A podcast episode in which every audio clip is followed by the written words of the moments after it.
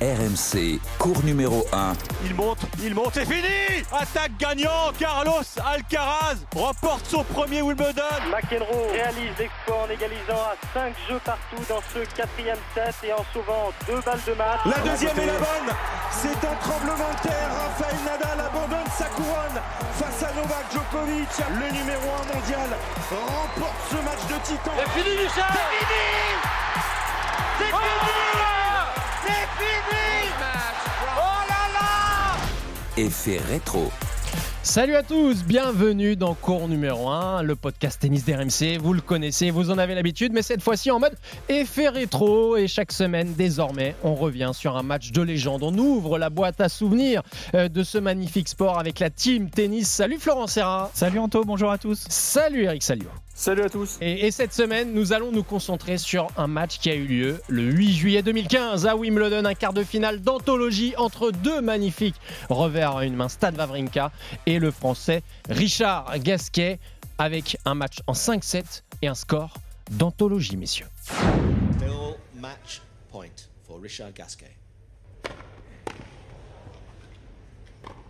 And he's done it! He's done it!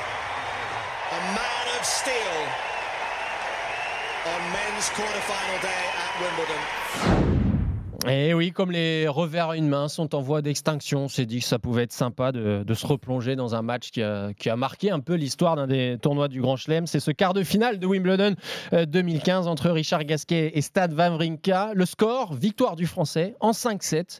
Le score 6-4, 4-6, 3-6, 6-4 et surtout 11 jeux à 9 dans la cinquième manche en 3h30 de jeu.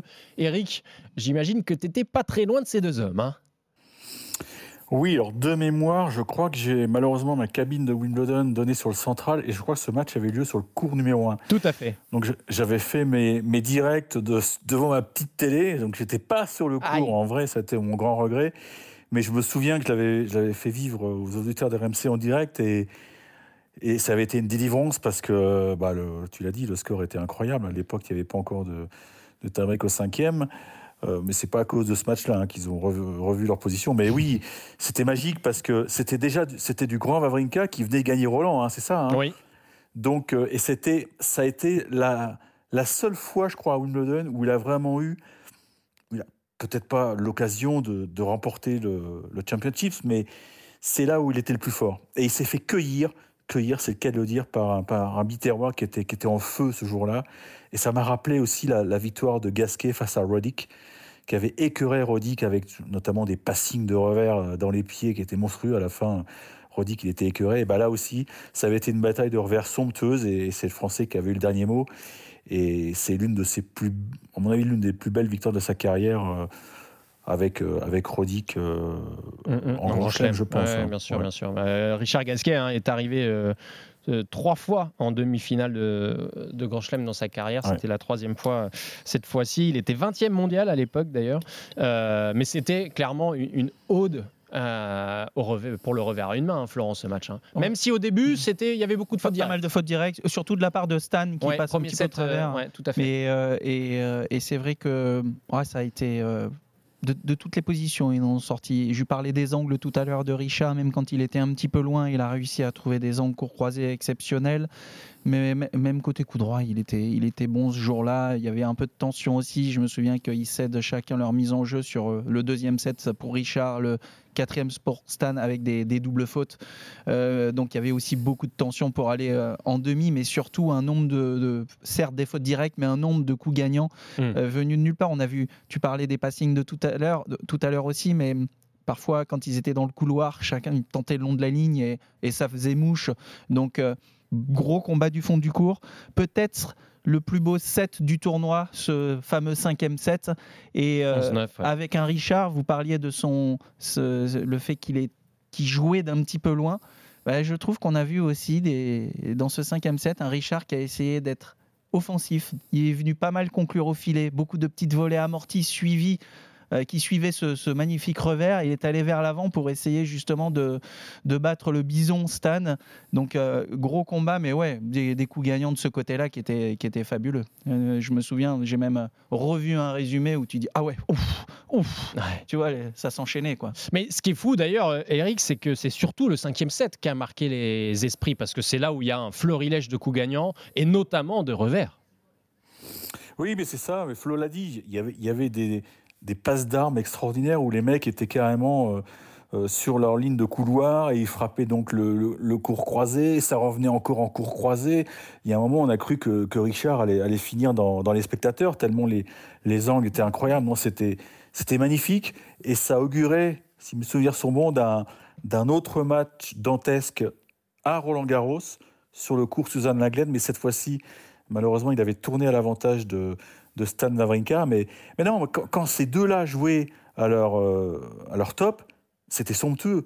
C'était somptueux parce que ouais, il y avait une, une bagarre d'angle qui était, qui était juste prodigieuse. Il y a, il y a très peu de joueurs, d'autres joueurs qui sont capables de, de trouver autant d'angles. Et ça, c'est, c'est la force du revers à une main, j'ai envie de dire. Et en tout ce jour-là, j'ai eu euh, une belle impression sur les, retours bloqués de revers parce que justement, Stan servait quand même très très fort et, Richard, qui avait parfois un petit peu de difficulté là-dessus, bloqué côté revers dès le retour et trouvait énormément de longueur tout en, en, donnant pas d'angle à, Stan. Mais Stan le faisait très bien aussi, ce fameux retour bloqué à une main sur gazon qui est difficile à maîtriser quand tu as ton adversaire qui, qui sert bien pour se donner le temps de se replacer et de rentrer dans l'échange.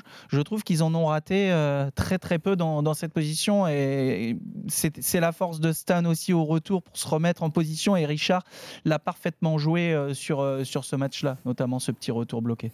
Ouais, c'est sûr, mais ce, qui est, ce qui est fou, c'est qu'on a l'impression qu'un match comme ça, aujourd'hui, pourrait pas avoir lieu à Wimbledon parce que toute la physionomie du tennis a changé, la surface est quand même de plus en plus lente, les balles aussi euh, euh, posent de plus en plus de problèmes. On a entendu Richard Gasquet euh, en marche de, Marseille, l'Open 13, dire que les balles c'était devenu des, balles de supermarché, pour le citer.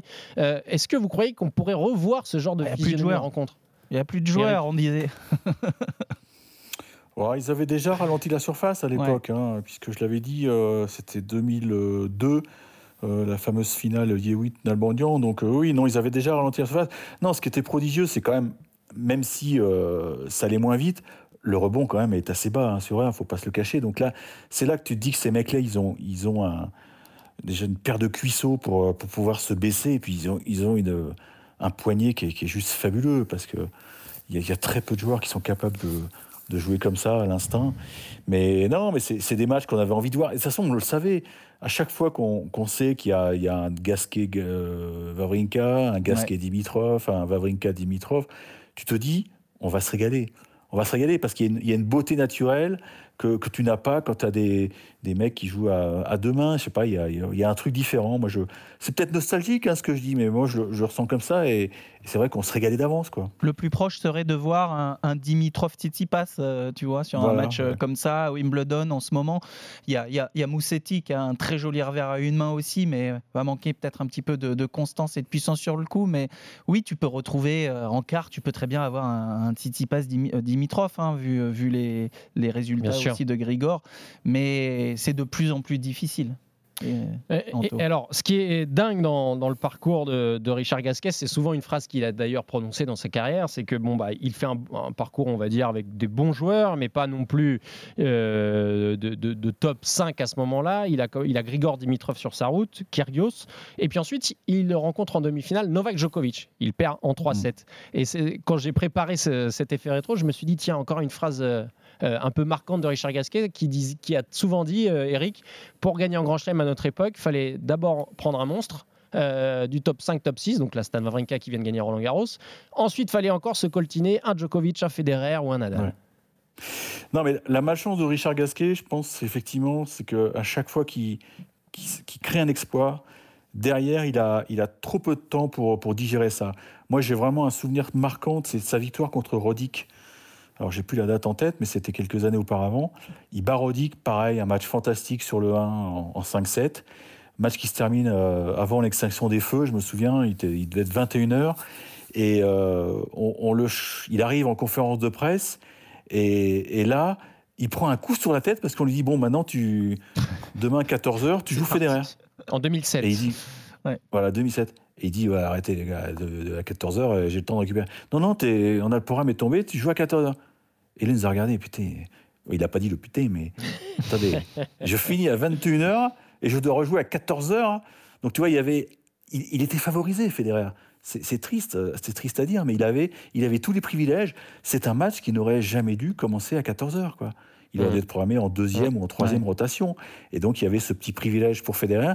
Et il n'avait il avait pas le temps de digérer ça, euh, Richard. Il venait de sortir un match fantastique. Bah, le vendredi en plus, tu rejoues le samedi en demi. euh, Voilà. Ah non, mais c'était- indécent. aussi, euh, Il a quand même atteint deux fois le dernier carré quand même à, à Wim. Hein. Ouais. Euh, Parce que là, c'est une sacrée perf. Il y a quand Ah même, oui, mais euh, à chaque fois, il prend Federer et Djoko. Il y avait Ouais. mieux à prendre. quand il avait Enfin, même pas il y le jour de repos là entre le quart et Mais la non. demi, parce que c'est Ah vrai non, que je suis sûr de moi. Ouais, il devait y avoir de la flotte à l'époque.